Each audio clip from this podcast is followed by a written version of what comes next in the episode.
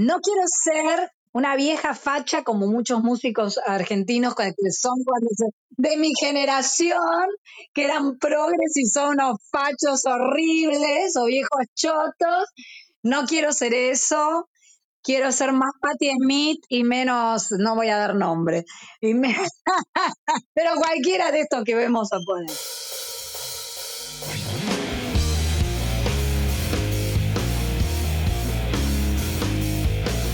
Vehemencia, música, historia, mujer.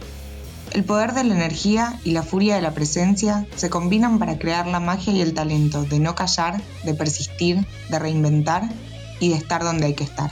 En el capítulo de hoy hablamos con Andrea Álvarez.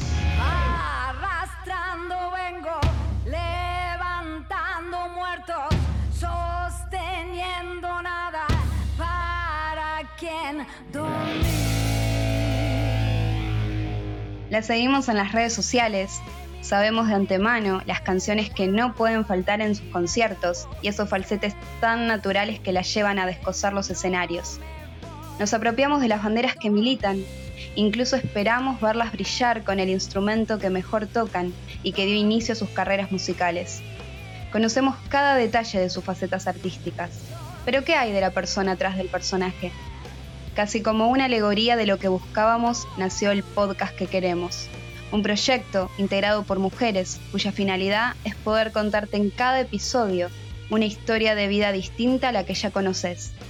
Como si se tratara de un encuentro entre amigas, este podcast irá desentrañando el lado B de nuestras artistas preferidas. Sumate, te invitamos a ser parte de este viaje de descubrimientos que promete ser el programa que queremos.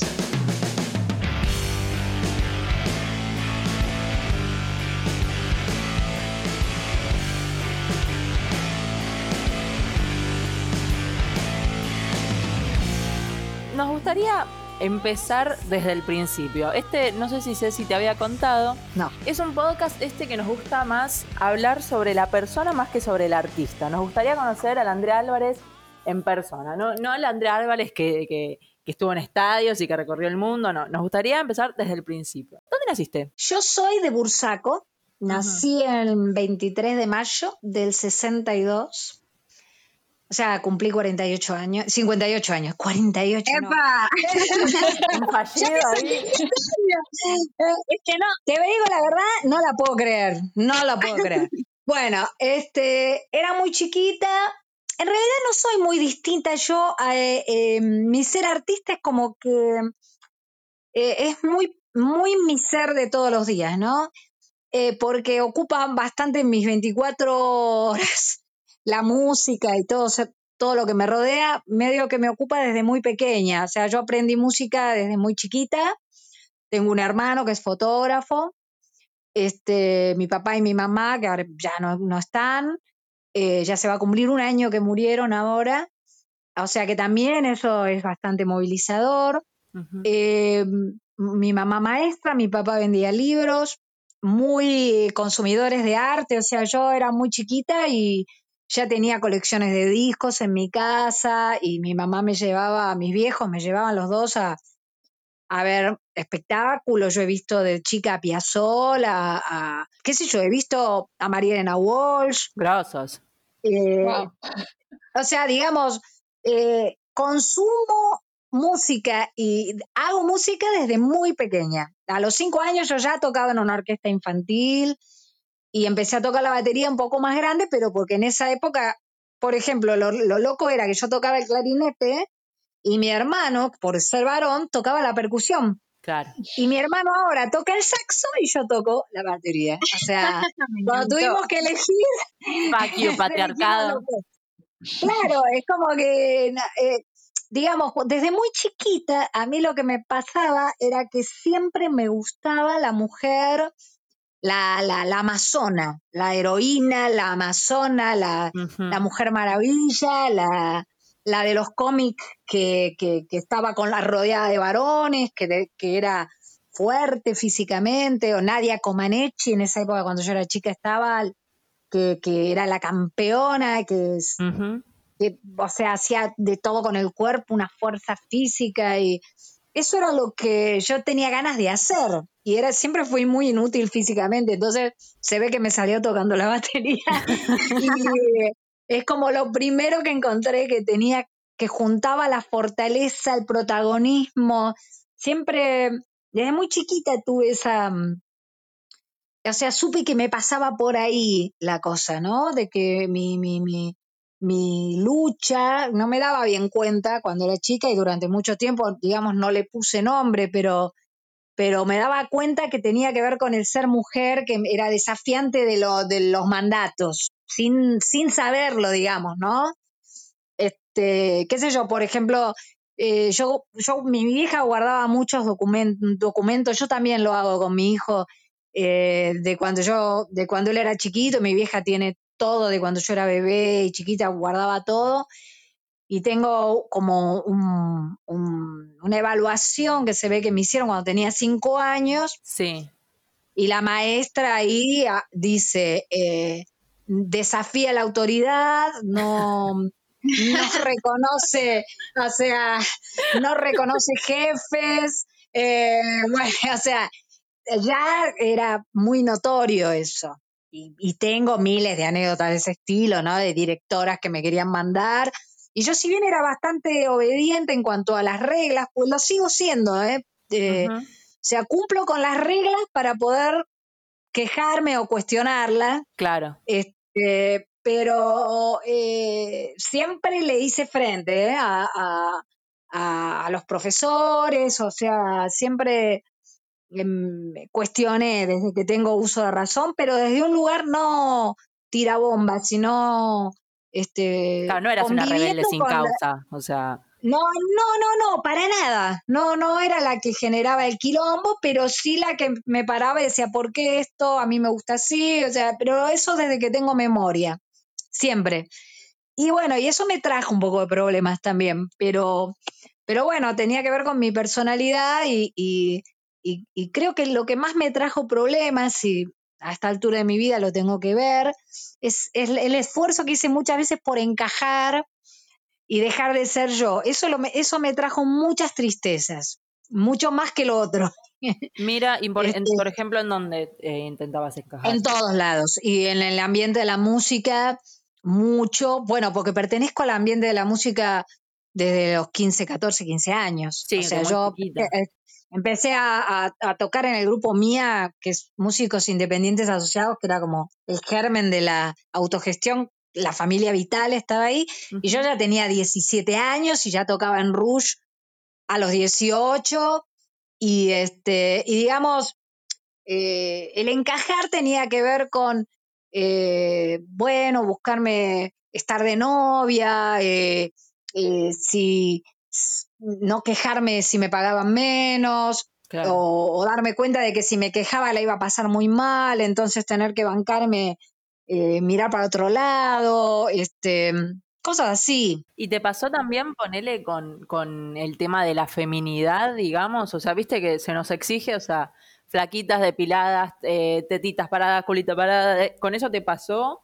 O también... Bueno, en realidad sí, Tuvimos un gran sufrimiento, digo tuvimos porque no me lo voy a olvidar nunca. Eh, yo estaba en Viuda de Hijas, estábamos todas, Viuda de Hijas, las, las pocas mujeres que tocábamos, y me acuerdo que era la época del cola les. Entonces todas nos compramos las bikini cola les y nos enteramos de qué culo teníamos, porque era como que nadie se miraba el culo, porque no era, o sea, era como que en ese momento cada una tenía el cuerpo que te tenía y eh, si, estaba más buena, laburaba de eso, o sea, porque era, no, no es que sea, no es que una mina flaca y alta laburaba de modelo por ahí o no, pero digamos, no es que la mina se hacía toda para ser linda. Claro. No era una chiporilate, no sé cómo se dice. No es que está toda hecha y parece linda. No, era linda y le y participaba en un concurso de belleza. Era flaca y estaba acá, estaba era más tetona o más culona y trabajaba. Eh, y nosotros éramos pibas más normales. María de Pumer era la que tenía más lomo, pero. Y me acuerdo que. Me acuerdo que. De descubrir por ahí que yo era re chiquitita, porque yo siempre fui flaquita, menuda, y que tenía un poco de celulitis. porque me vi y em, se empezó a hablar de eso. Y empecé a sufrir, empecé a sufrir.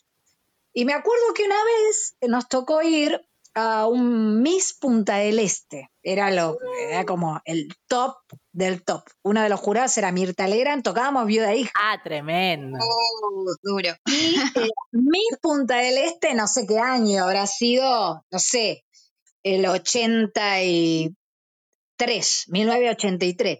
La que salió tercera, no me lo olvido más, era Raquel Mancini. Y me acuerdo que estábamos en el baño y eran todas altísimas y sin panza. Yo nunca había visto cuerpos así. Y me acuerdo que todas se quejaban de lo feas que eran en el baño. Yo, Ay, Dios. Yo me entonces yo le fui a decir al sonidista, que era Héctor Stark, le digo, me siento re mal porque estas chicas con esos cuerpos tan altas parecen todas actrices de, de afuera, le digo, y están todas quejándose, yo me siento fea yo soy fea. Entonces me, él me miró y me dijo, mm, bueno, pero anda a decirle a cualquiera esta que toque la batería, vas a ver cómo toca. Ah, y yo pensé, ¿a qué carajo le importa la batería? Porque en realidad, hasta hace muy poco, si vos decías algo de una mina que estaba buena, eras envidiosa. Claro, o sea, total, total. Pero hasta hace muy poco, ¿eh? O sea, muy poco. Nos enseñaron a pelearnos y a envidiarnos entre nosotros, o sea, también.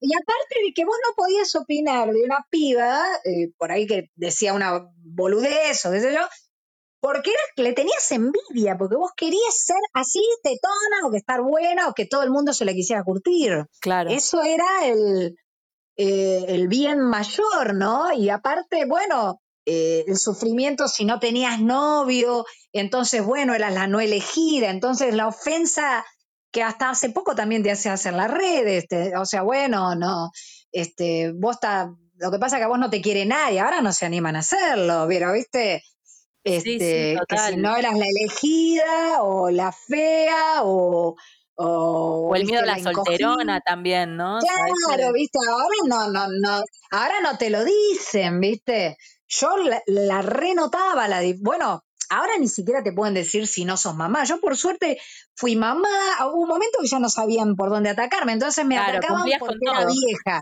Cállate vos que ya estás grande. O sea, esa es la, ofensa es sos vieja. Esa es la ofensa que todavía queda, ¿eh? todavía está ahí. Otra ofensa es la de, de la que le tenés envidia a un famoso a que vos le tenés envidia porque la otra mina, suponete, en general es una mina, a la que le tenés que tener envidia, es este, llena más, lleva más gente, qué sé yo. O sea, eh, entonces siempre está el lugar de la competencia, ¿viste? Todavía eso continúa, continúa. Cuando en realidad entre los varones hay una competencia muy letal, mucho más letal, porque es, es mucho más masculina la no, no, no no privativa del varón en sí, pero sí desde lo patriarcal, digamos, esa, eh, a ver quién la tiene más grande. Puede pasar entre minas que tengan el poder, sobre todo antes, por ahí ahora ya nos estamos replanteando, incluso cuando llegamos a lugares, a ver si no hacemos lo mismo que nos estamos quejando por ahí, que, que, a veces salen automático, por eso también hay que, hay que poder autoevaluarse y, perdonarse cosas que vienen aprendidas de mucho tiempo. No ser tan letales con una misma también. Sí, son cosas que, que nos vienen enseñando a generaciones y generaciones que realmente hay veces uno dice comentarios que decís, uy, ¿qué acabo de decir? O sea. Claro. Pero a veces también hay que perdonarse en este sentido. Hay cosas que forman parte del inconsciente colectivo y que no significan mucho más que eso. Las tenemos a mí, por ejemplo, me cuesta mucho hablar en inclusivo, pero eso no quiere decir que yo no incluya en, mi, en mi ser. Entonces, también me lo perdono. ¿Por qué tengo que hablar todo en inclusivo? Si no me a mí no me gustan las cosas que no me salen natural. Entonces, este, espero que algo me salga natural, porque si no es falso. Y si hay algo que no me banco es lo que hablan, los que hablan en inclusivo en falso. Claro. no les banco, no me les banco, ¿viste? y no les se nota. se renota cuando vos te das cuenta, pero te sacás la A veces no se nota tanto, ¿eh? no se nota, o por lo menos mucha gente no lo nota. Yo me doy cuenta, pero porque yo soy medio guacha, entonces me doy cuenta de esto. y, y, sentís que eso de que hay como una radicalización del tema, no solamente de hablando en cuanto al lenguaje inclusivo, sino a todo esto que hablábamos antes de que eh, uno se, autocastiga un poco. ¿Sentís que viene por un lado de, radical, de? ¿Se me trabó la lengua? O sea, que sea todo blanco o negro, no hay grises. O, Me parece que, que sí, como que queda correcto hoy decir una cosa y, este, y fanatizarse y, y, mm, te vas un poco del, del, del, tema que supuestamente te tiene que interesar, pero eso yo lo digo desde mi experiencia, que es mucha, que son muchos años. Por ahí hay una chica que, tiene menos años, sobre todo alrededor de 30 años, que es una generación que por ahí se da cuenta ahora, y aparte en general, una se da cuenta, es una cosa energética y es así.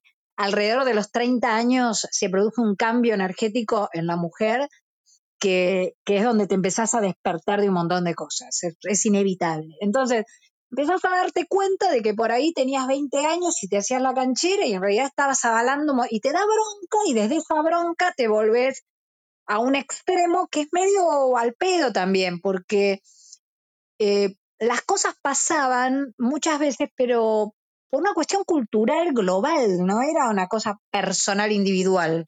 Entonces, eh, no se puede medir con una vara de hoy algo que pasaba en un momento donde todo pasaba distinto. Entonces, este, a veces sí me da, me da un poco de rabia a mí, pero me, me esfuerzo por moverme de esa rabia, pero lo que pasa es que a mí me pasaba también mucho, ahora 15 años, que si yo decía algo, me atacaban muy heavy metal con eso de la envidia a la otra chica, las pibas mismas que ahora veo que están, que, que muerte al macho, qué sé yo, te digo algo más extremo, ¿no? Sí. Pero em, las veo así y me dan, digo, ah.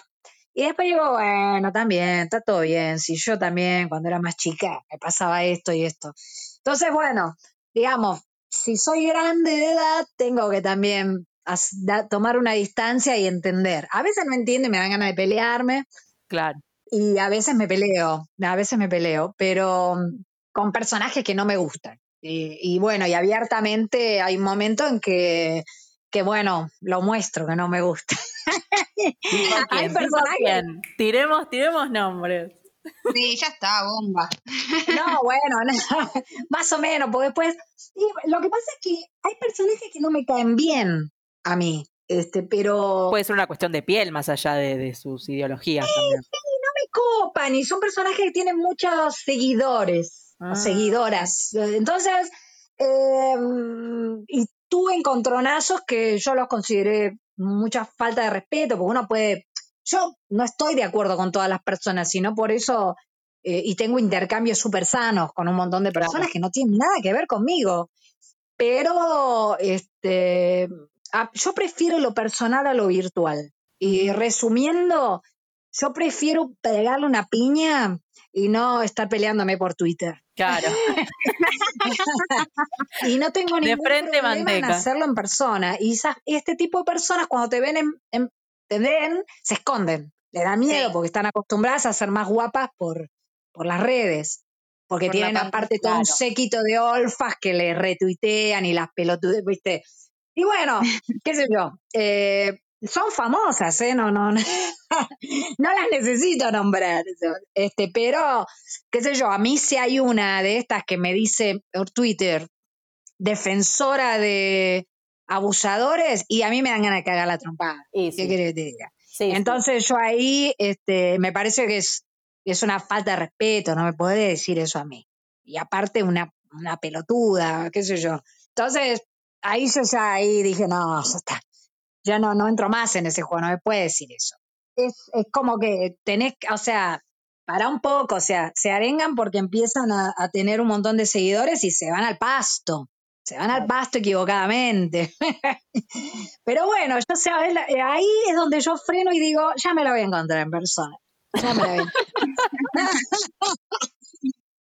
El tema es que después cuando me llaman a hacer charlas y todo y están, no, cuando saben que estoy yo, dicen que no. Se cagan en las patas. Y no sé, ¿viste? Yo digo siempre que sí, pero ellas dicen que no. Pero ya me la voy a encontrar.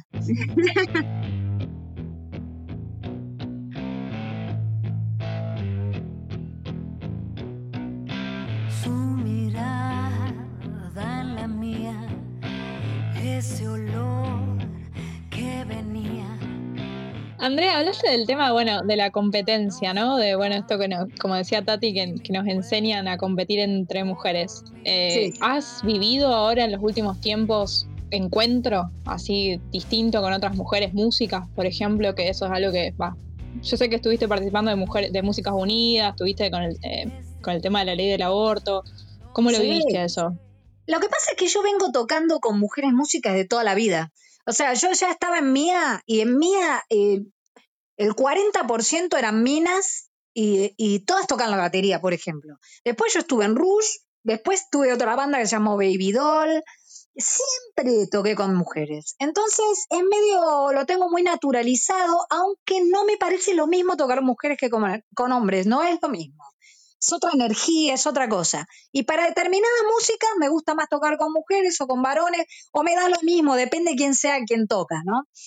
Eh, hasta hace poquito, y, tuve la suerte de poder hacerlo, antes de la cuarentena, eh, toqué, me llamó Mariana Baraj para ser la baterista de un espectáculo que se hizo en el CCK de folclore, o sea, me sacó de mi zona de confort absolutamente estaba redibujada, o sea, yo le decía, Mariana, estás loca llamarme a mí para tocar esto, porque no casaba una, pero bueno, me encerré, me lo aprendí, y éramos todas mujeres, eh, y fue maravilloso, como siempre. La verdad es que es maravilloso tocar, eh, es como hay una comunión que, que yo, por ejemplo, la conozco a Mariana Baraj desde el 90, donde ella era mi alumna, fue como mi discípula, y después ella me convoca a mí y me enseña a mí, porque eso fue lo que pasó. Y entonces todo ese tipo de intercambio, eso, eso también me hizo bien, eh, porque me pasó justo antes de la cuarentena y, y me ayudó, porque me llenó de mucha energía. Y, la, y vinieron minas de todo, o sea, de todo el país a ese espectáculo, terminamos en la calle tocando con la gente, fue maravilloso. Eh, yo lo vivo, mm, para mí es normal, es natural, eh, pero en general me gustan las mujeres fuertes, o sea, yo me, me junto con las mujeres en Sadaic, nos juntamos a las autoras y compositoras, este, pasa de todo, pasa de todo porque, sobre todo cuando te juntás con las autoras y compositoras, eh, estuvieron muchas minas que son grandes, mucho más grandes que yo, estuvieron tan calladas durante tanto tiempo que se nota mucho que tienen necesidades de, de hablar, de expresarse. Y, Qué y bueno, tremendo entonces, eso. eh, se, se- se nota mucho, se nota mucho. Eh, después hay otra generación por ahí más en el medio que también se da, o sea, es como que por ahí yo me expresé mucho y entonces no tengo tanta esa necesidad Claro. y voy más a los papeles, pero también hay que entender de que, de que hay minas que sé yo, que tienen 70 años o, o más y Mm. que nunca las dejaron pasar una bici, por ahí son minas eh, Claro. que componen, que son gente que tiene una trayectoria grande, por ahí no son tan conocidas porque, viste, autoras y compositoras, por ahí conocen, uno conoce más a las intérpretes, pero mm, justamente estamos en un momento que nos estamos juntando un montón.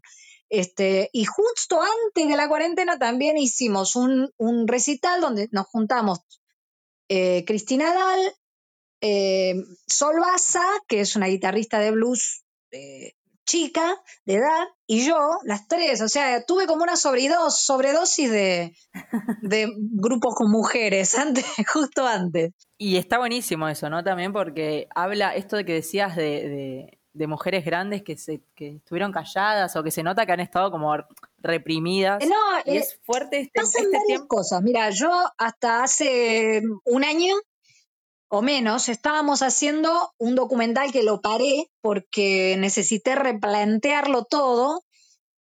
El documental se llama Las chicas están bien y es la historia de la mujer en el rock. Hermoso. La historia no contada. Entonces me empecé a juntar con un montón de minas grandes.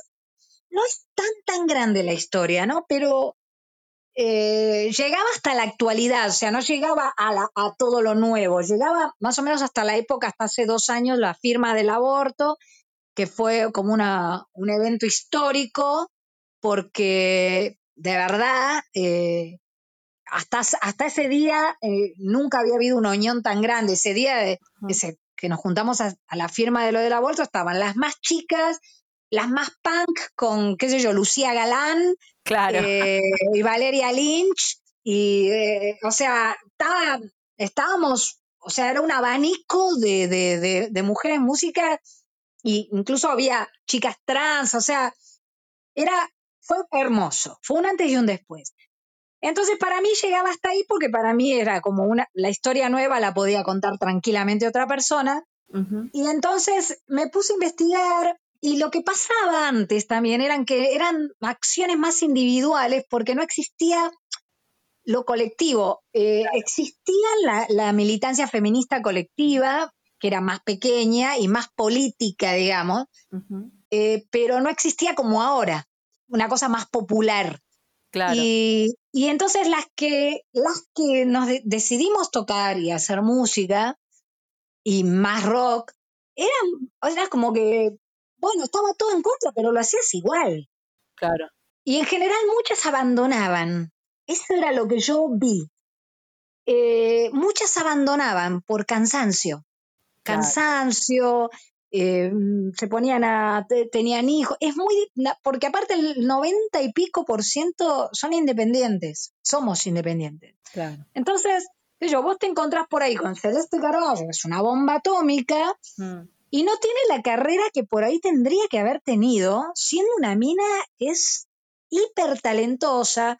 Pero bueno, Celeste Carballo no solo era mujer, que fue la primera que llenó, bueno, la primera que llenó una obra fue Sandra Mianovich, pero en el rock fue Celeste, Sí. una super banda, y encima se declaraba abiertamente lesbiana. En esa Claro, época. sí. Una revolución. Entonces era muy, muy, muy fuerte y no hubo, como no hay, una industria que la cobijara. Claro. Eh, eh, era como una tirabomba ter- terrible, pero que por ahí en Estados Unidos eh, hubiera generado más plata, entonces la industria la cobijaba y acá no, o sea, fue para arriba, para abajo, hizo... Claro. Es muy irregular, es muy irregular la carrera. Y, y así en general se ve, en general se ve eso, que va para arriba, va para abajo, este, mm, se dejan, no, abandonan, este, y, bueno, eh, eso es lo que es lo que vos ves, eh, lo que yo vi en, este estudio que hice y en este acercamiento, y ahí paré porque dije, bueno, quiero replantear toda esta historia porque merecía otro enfoque. Y bueno, y ahí, bueno, vino todo esto. Pero es muy triste eso, ¿no? Porque eh, más allá de que capaz abandonaban también por esto de no darles espacio y demás, también está como la presión de si sos mujer tenés que formar una familia, tenés que tener hijos y te, te tenés que casar. Sí, y aparte, pará, y hay varias presiones. Una vez, no hace mucho, hay una pianista que se llama Hiromi, es japonesa, Sí, tocó en el Coliseo. La mina, el Teatro Coliseo. Yo la fui a ver sin saber lo que era. O sea, yo sabía que era una mina que se tocaba todo el piano. Nada más. Treinta y pico de años, suponer. Tocaba aparte con uno de mis bateristas fe- preferidos y, y- y otro bajista también, Anthony Jackson, todos, y Simon Phillips, músicos, pero tipo mundialmente top, top, top. Entonces yo dije, bueno, vamos, le dije a mi marido, vamos a ver que por lo menos vamos a estar ahí viendo gente que toca bien. sí, Cuando empieza a tocar la mina, era una cosa que me largué a llorar. Era muy fuerte lo que pasaba. Era un compromiso con su idea. Era toda música instrumental, ¿eh? sí, La mina tocaba el piano que le arrancaba la cabeza a- a- al mayor pianista del universo. O sea, y tocaba con todo el cuerpo y todo era una composición de ella y era muy difícil de explicar, porque vos decías, ¿qué carajo es esta música? Es jazz, no es jazz moderno, qué sé yo qué es. Bueno, Claro. terminó el teatro de pie. Y la voy a saludar, ¿no? La mina era re tímida, muy, muy tímida. pero no en el escenario, en el escenario era un fuego. Y cuando la voy a saludar, antes de encontrarme con ella, me encuentro con Josie García, que es la hermana de Charlie García. Entonces, nos encontramos ahí, la, también la quería saludar, entonces nos abrazamos y le digo, es impresionante lo que acabo de ver. Entonces me dice, pero vos te diste cuenta de una cosa, que para que una mina tenga un teatro con todos de pie aplaudiendo, tiene que ser de este nivel. Total. Vos pones un boludo tocando la guitarra acá, cantando una canción, y está todo el teatro de pie aplaudiéndolo. a lo que voy es, para tener un teatro tenés que, que, y eso yo lo viví, ¿eh? o sea, yo me la pasaba estudiando horas y horas para demostrarle a todo el mundo que era una baterista que me tenían que llamar porque estaba en una época donde nadie llamaba a una baterista para ser la baterista de una banda top. O sea, yo tuve que dedicarme a tocar la percusión porque la batería no me iban a llamar. Entonces, eh, en un momento dije, esto es agotador, se va toda la mierda. O sea, cuando empecé a componer canciones, eh, dejé de tener la necesidad de mostrar de que yo era tan buena como un varón bueno. Yo ni me daba cuenta de eso. Para mí era lo más normal. Claro. Tener que demostrar de que yo era la mejor y la mejor y que no, no podía equivocarme en nada. Y, y, y es más, si aparecía una piba que no se esforzaba, yo decía, esta como que es una blanda. O sea, me agarraba una cosa así, como que no se ponía las pilas y, y tenía una banda de chicas, yo que era, yo era Hitler, las la, re obligaba a practicar como bestias para, o sea, es tremendo. Entonces, sí, para que todas estén en un mismo nivel, tipo esfuerzo. Claro, las pibas me, me, me, odiaban, yo no me daba cuenta. Pero bueno, yo había tenido profesoras re exigentes también. Y, y, bueno, y yo era muy exigente conmigo. Y en un momento aflojé y dije, yo no tengo que demostrar nada a nadie. Si acá estoy rodeada de tarados que cantan, llenan estadios, estamos todos locos. o sea, entonces, este, pero bueno, eso es la exigencia, ¿no? También. Este, sí, la exigencia de la perfección hacia nosotras, ¿no? No, aparte tenías que estar re buena, tenías que estar re buena porque ¿cómo te presentabas? La bella, la hermosa. Esa, esa era la presentación, era la hermosa, la linda, la bella. ¿Cómo presentaba Spinetta a la bajista que tenía, a Nerina? La esposa de Badalá. Ay, O sea, por favor. No lo quieren decir, ¿no? Porque nadie lo quiere hablar más de Luis, que todo el mundo lo quiere, lo queremos, yo también lo quiero, pero eh, es, es, real. La bella Nerina eh, es la mujer de Badalá. O sea, de esa manera le ponía un cinturón de castidad, ¿no? o sea, cosa que alguien se qué la terrible. Y pero era una cosa cultural. Total, O sí, sea, sí, sí, o sea, era algo muy arraigado, era normal. Sí, y él era, él era muy machista. Él era muy, muy machista. Nadie lo va a decir porque nadie lo. Ah, ¿viste? Mira, no sabía acá eso. vino Andrea a decirlo. Pero era así, era, era, o sea, él era muy del fútbol, que el varón, que la Sí, mujer. el macho, así como- Claro, pero era, es una cosa, incluso cuando vos lo ves, también lo ves, pues, que yo, Cerati era mucho más blando en eso, y te das cuenta cuando le ves los cuerpos, viste, uno un poco más rígido, pero eso no, no, no habla nada más que de una época, porque yo te digo sinceramente, si yo lo conocía bastante, creo que por ahí, si, si el flaco estuviera hoy eh, vivo, también estaría mucho más blando, obviamente, o Claro. sea, porque no era tarado, era una- es una persona sensible. Entonces, pero en, en esa época, o sea, re machista, no solo él, o sea, a todos, todos. Y les costaba un montón, o sea, les costaba mucho convivir con una mujer de igual a igual. Yo Claro. viví rodeada de varones, o sea, eh, y me he ido de gira y bueno, viste entrar al micro y que en los micros al estar la, mujer, este, compañera de trabajo, bueno, ya no se podían poner en, en- en cuero y se te cuidaban y, y bueno, y, y bueno, y fuimos conviviendo y aprendiendo todos juntos, porque yo también tenía que aprender. Claro. Y, y fuimos cambiando todos juntos. es así. ¿Cómo fue empezar? O sea, ¿cómo fue arrancar? ¿Cómo llegaste, tipo, porque tocaste con Dios y María Santísima? O sea, no. Sí. el, el, en realidad, en esa época, porque era la época de la dictadura, Claro. eh, no había tantos músicos como hay ahora. Mira. Y había muy pocas mujeres. Y, y lo mío fue una mezcla de suerte con eh, mm, convicción y, compromiso. O sea, eh, yo desde muy chiquita eh, tuve la suerte de... yo era fanática del grupo Mía, ¿no? De la familia Vital, o sea, era muy melómana, entonces los conocía, no los conocía nadie de pura casualidad, yendo a un recital con mi hermano y mis amiguitos de la cuadra, que íbamos al Luna Park, yo soy de Bursaco, entonces tomábamos el tren o el colectivo y después el subte. En el mismo vagón está Lito Vitale con Liliana Vitale. Lito Vitale tiene 15 años, o sea, yo 14, Claro. con Liliana Vitale, y yo los reconozco y yo le digo a mi hermano, yo los voy a saludar. Me dicen, no, no, no. Digo, yo los voy a saludar. Entonces voy y yo hacía muy poco, había una, en esa época había una revista llamada Expreso Imaginario, Sí. que estaban Alfredo Rosso, Pipo Lernu, bueno. Y entonces eh, yo había escrito una carta al correo de lectores, que en esa época era como el sumum de lo máximo, y me la habían publicado a la carta, y en la carta yo decía eh, que era fanática del grupo mía. Entonces yo voy y les digo, hola, y vamos en el subte al Luna Park, todos en el mismo subte. Yo soy Andrea, la de la carta del expreso imaginario.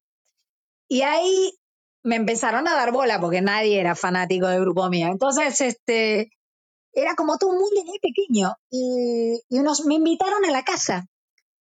Y fui con mi hermano a un ensayo y me fueron a buscar mis viejos a Villa de Lina.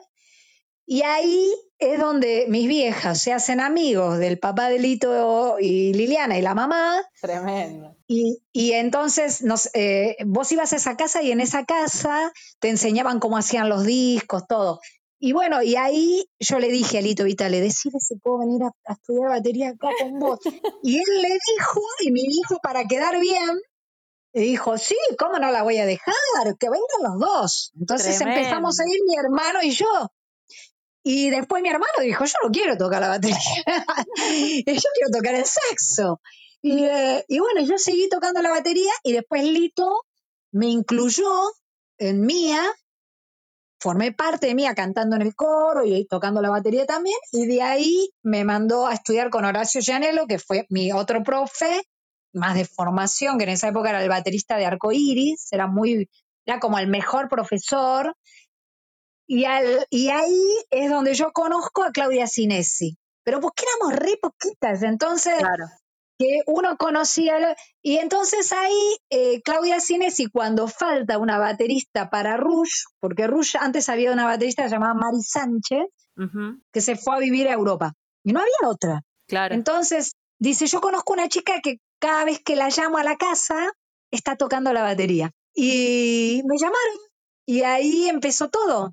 Y en realidad es como, desde lo... Vos pensás que yo iba a tomar clase de batería y yo terminaba la clase y ensayaba Spinetta, Spinetta Jade Tremendo. porque tocaba con Lito Vitale. Entonces yo me quedaba a ver eso. Y entonces yo estaba ahí mirando todo. Yo vi a la mamá de Dante Spinetta embarazada. O sea, y, y después cuando... Ay, qué fuerte. Claro, y cuando me fui a, vi- a- a tocar con Rush, eh, ensayábamos, ¿por qué? Porque el hermano de María Gabriela y eh, Spumer era Lito Spumer, entonces ya tocaba con músicos famosos, entonces Claro. este, entonces ya eh, nos daban la sala de ensayo de Nito Mestre. Entonces ya era como que estaba todo vinculado. No, estaba claro. todo vinculado. Entonces ya después empiezo a tocar en Viuda Hijas y es como Viuda Hijas, todo, todo, todo lo mismo. O sea, Soda Estéreo, Viuda Hijas, éramos todos de la misma edad.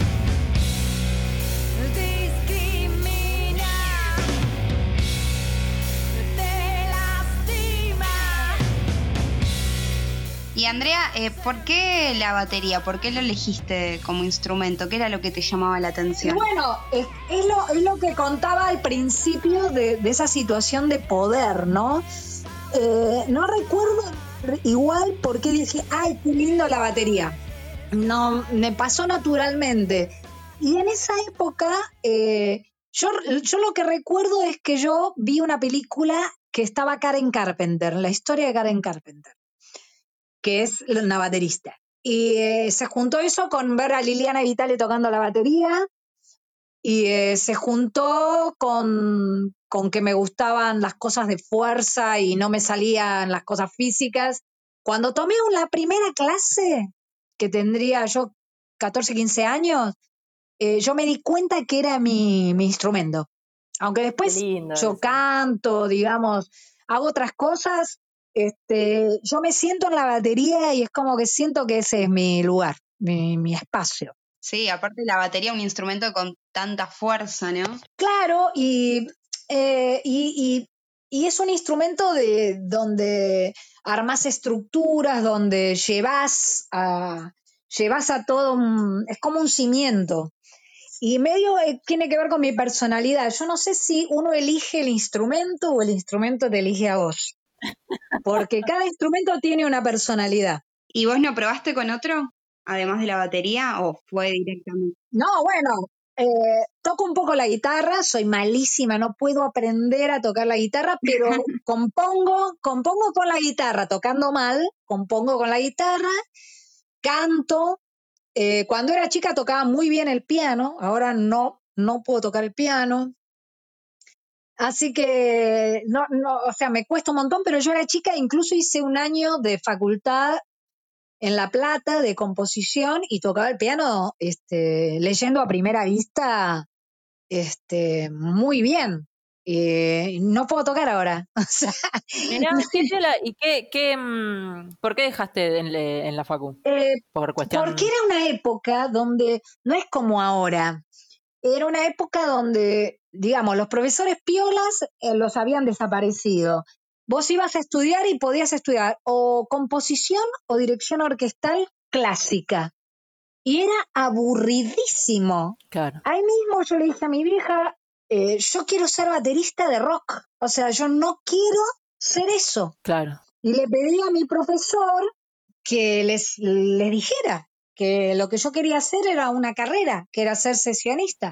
Yo quería tocar, Claro. quería tocar con músicos de primer nivel. Eso era mi primer, ahora me pasan otras cosas, pero mi primer meta, digamos, era ser una muy buena baterista y tocar con los mejores músicos al, al- al- al mismo nivel. ¿Y ahora qué querés ser? Porque decías, en ese momento querías ser baterista profesional. ¿Ahora qué? O sea, ¿qué? La Andrea del 2020, ¿qué? Lo que pasa es que ahora ya soy, ahora ya soy, ya soy grande, ya soy. nena. Pero, pero siempre estamos como en búsqueda de algo nuevo. Ahora, ahora ya te podría decir que no quiero ser. Bueno, me gusta. ¿Qué no querés ser? No quiero ser una vieja facha como muchos músicos argentinos que son de mi generación. Gracias, que eran progres y son unos fachos horribles o viejos chotos. No quiero ser eso. No, estás muy Quiero ser más Patti Smith y menos, no voy a dar nombre, Hermoso, hermoso. pero cualquiera de estos que vemos a poner. Y eso no quiero ser, no Por quiero ser este, eh, una persona antigua, quiero estar conectada con todo lo que pasa.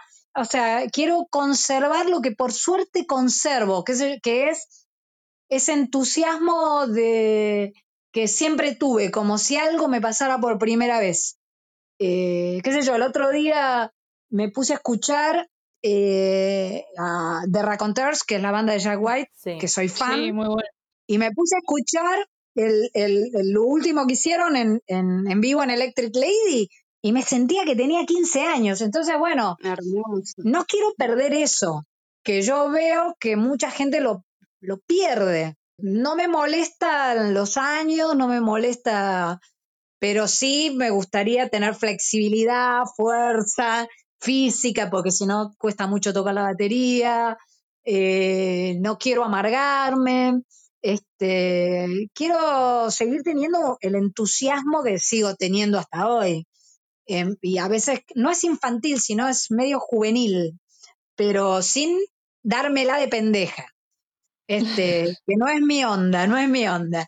Este, no, no, no, no es mi onda y aparte no me interesa porque yo esa- eso lo viví muy intensamente. O sea, no. Claro, tuviste una juventud bien vivida, digamos, o sea, viviste bien. Claro, hice de todo y me pasó mil cosas y fui mamá ya cuando ya era un poco más grande. Entonces, tuve suerte y, y me considero muy afortunada porque tomé muchas decisiones en momentos eh, con mucha conciencia. Lo más importante es lo que no, lo que no que me quiero transformar. Eso, eso lo tengo bien claro. Es importante. Que eso es muy importante. Igual la edad es una cuestión de actitud, así que eso la llevás, Sí, la juventud sigue ahí intacta. sí. Y sí, pero más que es como, qué sé yo, no me voy a comparar con Patti Smith, ¿no? Porque es una ídola total y aparte es una referente mundial, todo. Pero hace muy poco la fui a ver cuando vino, por suerte.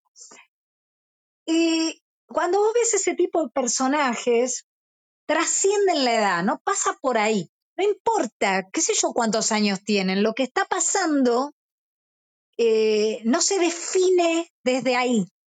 Y eso es lo, es como, si tuviera que tener una meta, me gustaría esa, porque en realidad eh, me pasa eso, sé yo, cuando escucho un disco de Neil Young, es como que no se definen por ahí, no es ni viejo ni nada, eh, trasciende eso. Y, y eso es lo que a mí me gusta, ¿no? Porque hay gente que, que, y no tiene que ver con la edad, que vos escuchás por ahí la propuesta artística y te parece viejo, antiguo. Y por ahí no son personas muy grandes, pero hay algo muy difícil de explicar que no tienen, no están como ayornadas.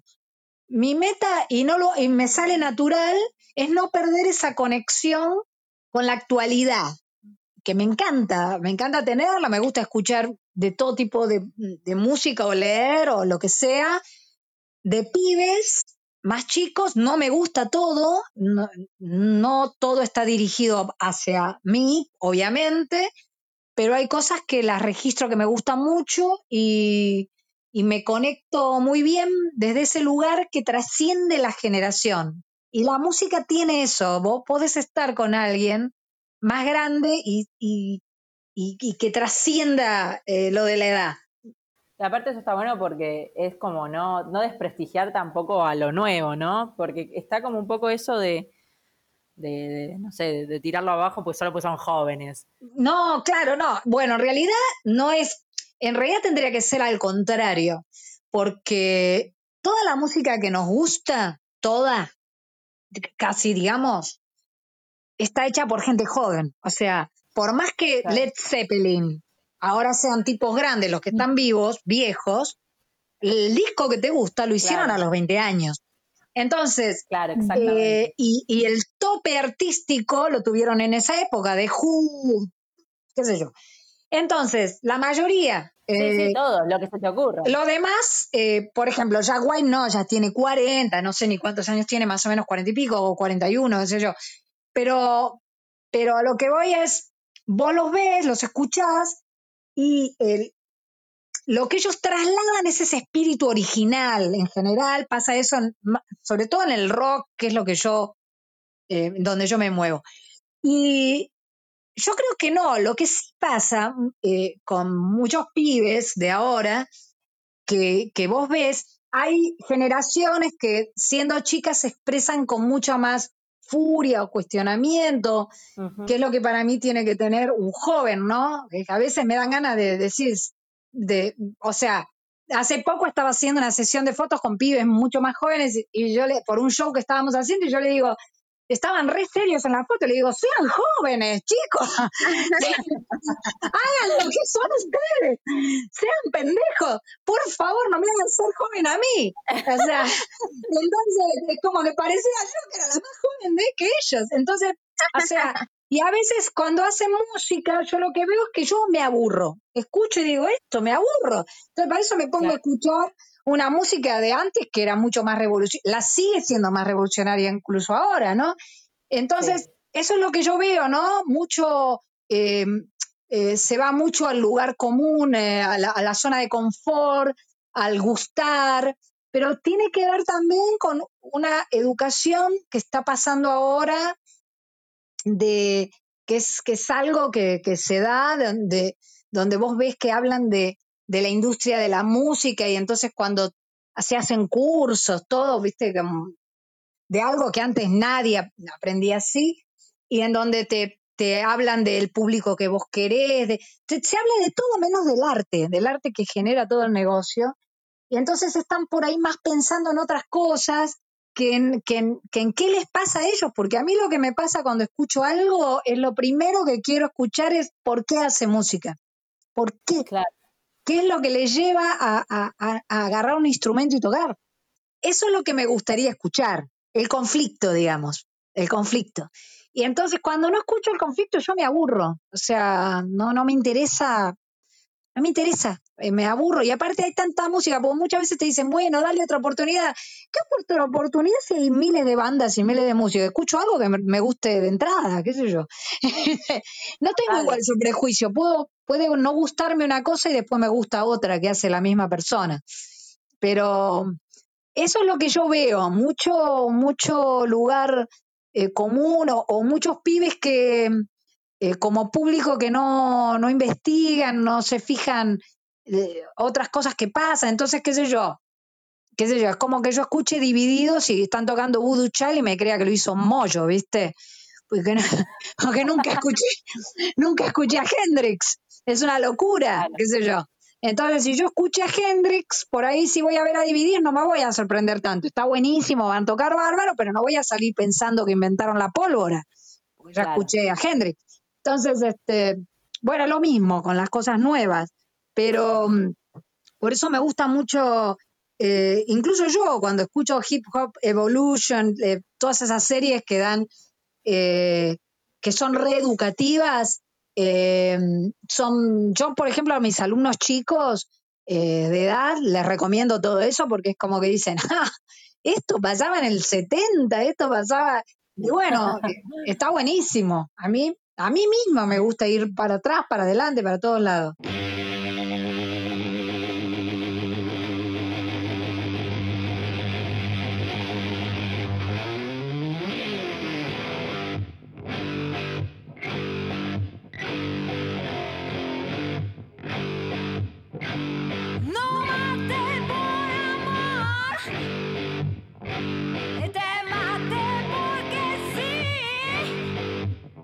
Hablaste de, Nueva York.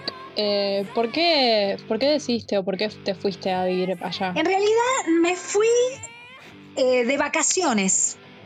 Me fui escapando un poco de, una relación muy, muy deforme que tenía yo eh, con un novio que se llamaba Lucio y que era un baterista, tocábamos a dos baterías, era como un genio, pero que estaba re loco y bueno, tenía una relación muy, muy tóxica con él estaba como adicta a eso y, y entonces en un momento una chica que era en ese momento era novia de Lerner y este pibe tocaba con Lerner eh, me veía que yo estaba muy mal y, y me dijo ¿por qué no te venís a Nueva York? ella vivía en Nueva York también me dijo ¿por qué no te venís a Nueva York conmigo de vacaciones? ¿no tenés plata? y yo pensaba mis viejos no me van a dejar ir porque yo nunca había salido sola tenía 23 años yo y entonces este, le dije, mira, le voy a preguntar a mi viejo. En esa época aparte estaba difícil los dólares, todo. Y me acuerdo que vendí mi piano, en el 85 era. Vendí un piano que tenía y mis viejos enseguida me dijeron que sí, pero porque mis viejos querían que yo me raje de toda esa deformidad que ellos no sabían cómo, cómo dominar, porque era, o sea, se daban cuenta de que yo estaba en una relación fea. Y sí, era, era muy heavy, ¿eh? Eh, No, no era violencia física, pero sí psicológica. Y bueno, y me fui de vacaciones y supuestamente un mes. Y cuando llegué a Nueva York, vi y dije, ¿qué? Yo de acá no me voy más. O sea, llegué a Nueva York en Halloween. Estaba todo el mundo disfrazado. Era la época de la película de Madonna Ay, bueno. esa época de Buscando a Susan, esa película de Madonna. Y entonces yo llego ahí, esta piba conoció un montón de músicos, me presenta músicos. Yo que me creía que era un- horrible, vos ves ahora una foto mía de esa época, y era, está- era divina, pero yo me creía que era horrible. y este, estaban todos enamorados de mí en Estados Unidos, yo con los negros atrás mío y yo dije, yo me quedo acá. Re winner. Y bueno, empecé a, primero tenía un poquito de plata, después empecé a limpiar casas, empecé a, a y hasta que empecé a cuidar un bebé, que es el que te digo yo, el que les conté, y, eh, y esa familia, que era una familia negra, de padre negro y madre blanca, ellos enseguida me, me como no me adoptaron, pero me, tomaron como si fuera su familia. Digamos que tuve suerte en esos vínculos y, y eso hizo que yo me quedara también. Y empecé a laburar de babysitter y empecé a tomar clases, empecé a conocer gente, empecé a vivir eh, otra vida absolutamente distinta que fue como un antes y un después para mí. ¿Y cuánto tiempo te quedaste allá? Tres años. Y me vine, Ah, bastante. claro, me quedé y me vine porque Charlie García me trajo. Este, me, me- él fue el que me impulsó a tocar la percusión y me dijo, si te aprendes a tocar la percusión, te llevo. Qué fuerte lo que estás contando, Andrés. Sí, Charlie entonces- García me trajo como. Y claro, y el Ah. tema era, él estaba grabando parte de la religión en esa época, Casi. en Nueva York. Y me acuerdo que él es el que me dice, si vos tocas la batería no vas a tocar, to- no se usa todavía la baterista mujer, se usa la percusionista, no te van a dar ese lugar. Claro. aprendí la percusión. Entonces ahí empecé a investigar, empecé a estudiar percusión. Y él me compró mis primeros timbales. No, mis primeros mira. timbales me los compró él. Sí, tranqui. Y, y sí, no, no, fue, fue un gran eh, visionario, digamos. Igual después cuando me vine a tocar con él fue insoportable. No me lo banqué y me fui. Y me fui. No pude tolerar ese nivel de deformidad.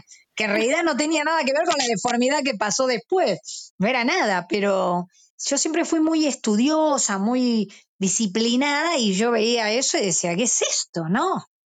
No, no, no. Acá no me quedo. Muy rock and roll, ¿no? No, es que no venía a los ensayos, no. Ah, Era agresiva, era, era otra persona que la que yo conocía claro. en, en Nueva York, que no era nadie, digamos. Era Charlie García para mí, sí, para mí era un ídolo, lo que sea, pero, Claro. pero no caminaba por la calle y no conocía a nadie. Sí, sí. Entonces íbamos a los lugares, a los shows y qué sé yo, y era Juan Pirulo. Era otra persona. Cuando ya cuando lo vi en otra situación, en otra acción, eh, Ay, todo era distinto. Todo era distinto. Y, y bueno, me fui de gira a Brasil y después ya no quise seguir más. Y, pero eso, todas esas cosas pasaban muy rápido porque al toque de ahí ya me llamó para tocar David Lebón y después de ahí me, bueno, y antes toqué con los guarros, de ahí David Lebón y de David Lebón eh, me fui a Soda Stereo y en una cuestión de meses ya estaba con Soda Stereo.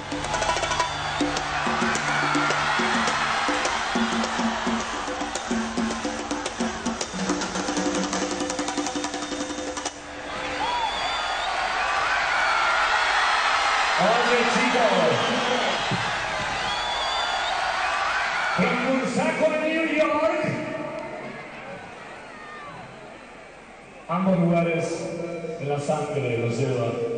Andrea Álvarez,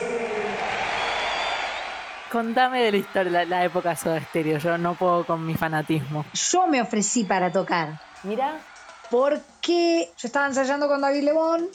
Yo vivía en Bursaco, entonces tenía mucho viaje a mi casa, ¿no? Ensayaban y llegaban todos a cualquier hora. Y un día yo me rayo y le digo, escúchame, yo necesito que lleguen todos puntuales, porque yo no puedo irme de acá a las 8 de la noche, porque me- me- David me mira y me dice, bueno, negrita, te vas a tener que conseguir otro trabajo. No.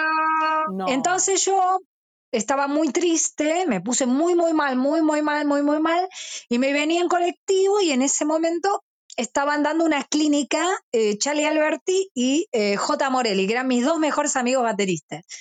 Y yo paso con el colectivo por la puerta de ese lugar y digo, me bajo. Y me bajo y en la puerta estaba Gustavo fumando. No, me muero. Entonces eh, le digo, bueno, hola, ¿qué haces? ¿Qué sé yo? Papá, papá. Me dice, le digo, che, están ensayando, qué sé yo. Sí, bueno, él todo así como todo galán, porque no podía evitar, que hablaba con una mina, tenía, viste, toda esa cosa de Muy seducción. levante, muy mucho Claro, levante. sí, sí, sí, no, no podía, era más fuerte que él. Entonces, y yo nunca lo hago esto, que es de chuparle las medias a un músico para conseguir un laburo, porque aparte eso era para mí como desacreditarme como, como música. O sea, no iba, nunca iba a permitir que alguien dijera que yo estaba en un lugar porque me había levantado a alguien, ¿no? Era como un desprestigio total. Claro. Pero por primera vez, por primera vez en mi vida le chupé las medias. Y le empecé a hablar bien de Soda Stereo, que a mí la verdad es que Soda Stereo me importaba un pito, no sabía ni un tema, no me interesaba, no era la música que me gustaba, no me importaba. Pero le empecé a decir, no, porque tu música y papá, pa, le empecé a chupar, la- chupar las medias y en un momento le digo, le empecé a decir, porque viste que Brian Ferry y Tear for Fears, pa, pa, pa, viste que todos tienen percusionista mujer. ¿No tenés ganas de probarme? Yo podría hacer los coros porque yo escucho la percusión. Empecé a hacer toda una cosa que nunca más me salió. Y él me miró y me dijo, ¿en serio me lo estás diciendo? Le digo, sí, ¿por qué no me prueban? Y a los dos días me llama Charlie y me dice, che, Gustavo estuvo hablando acá que te quiere probar, ¿no querés venir eh, pasado mañana? Y yo le dije, a ver, necesito un día más, porque no, nunca había escuchado los temas.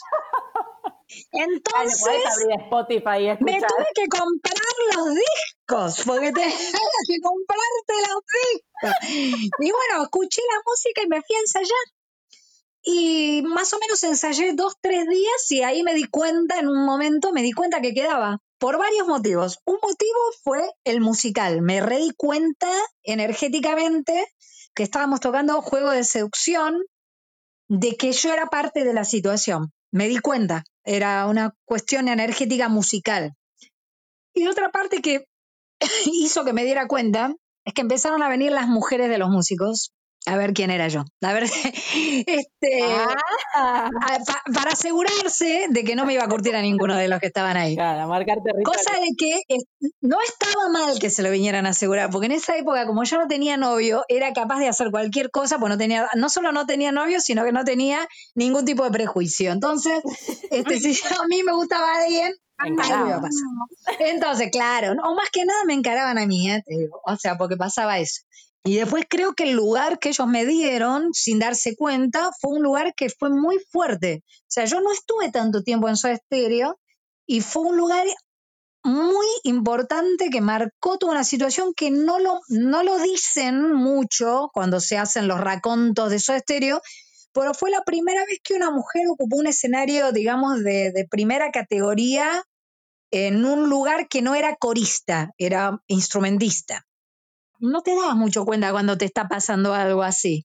Es más, yo más, más que nada lo padecía, no, no era que lo vivía con mucha felicidad Mira, me quejaba, me rompían las bolas, estábamos mucho tiempo juntos. claro. Este, yo vivía seis meses al año con ellos y eso no me lo banqué tanto tiempo, ¿eh? O sea, es como que nos íbamos de gira mucho tiempo.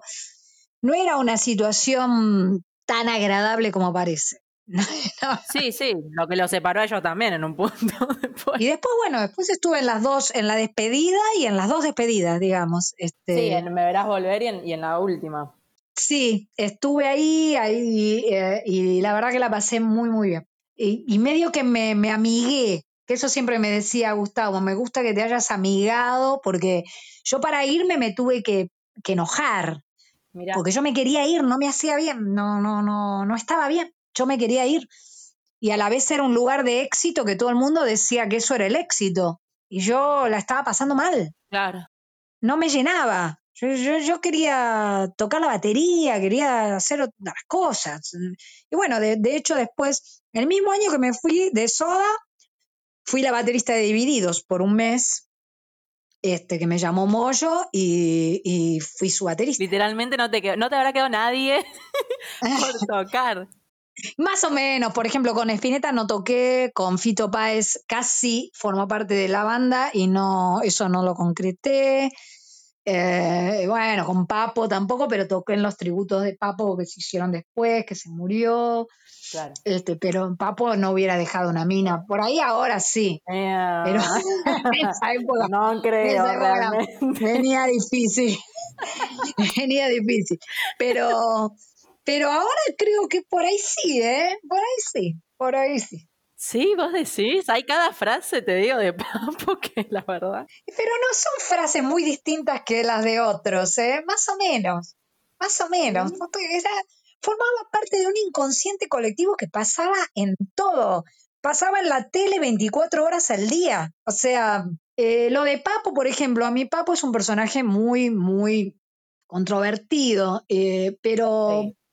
Que, pero que hizo unos temas espectaculares No, de eso ni y que, y, que no, y que no se la daba de lo que no era, porque el tremendo es los que se la dan de desconstruidos y son los alto machistas. Esos son los peligrosos.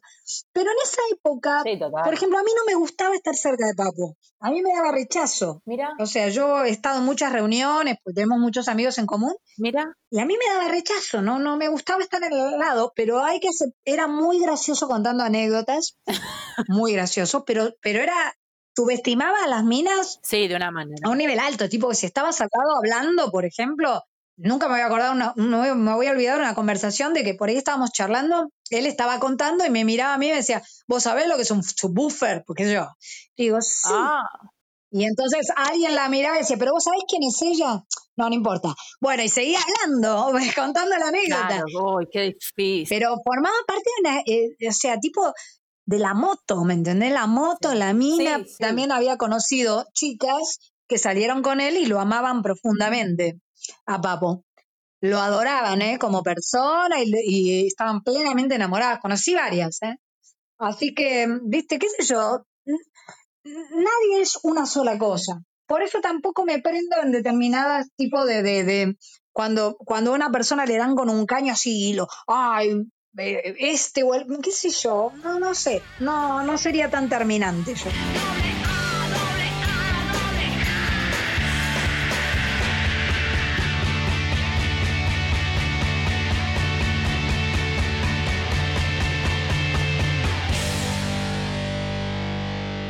La pasé muy bien.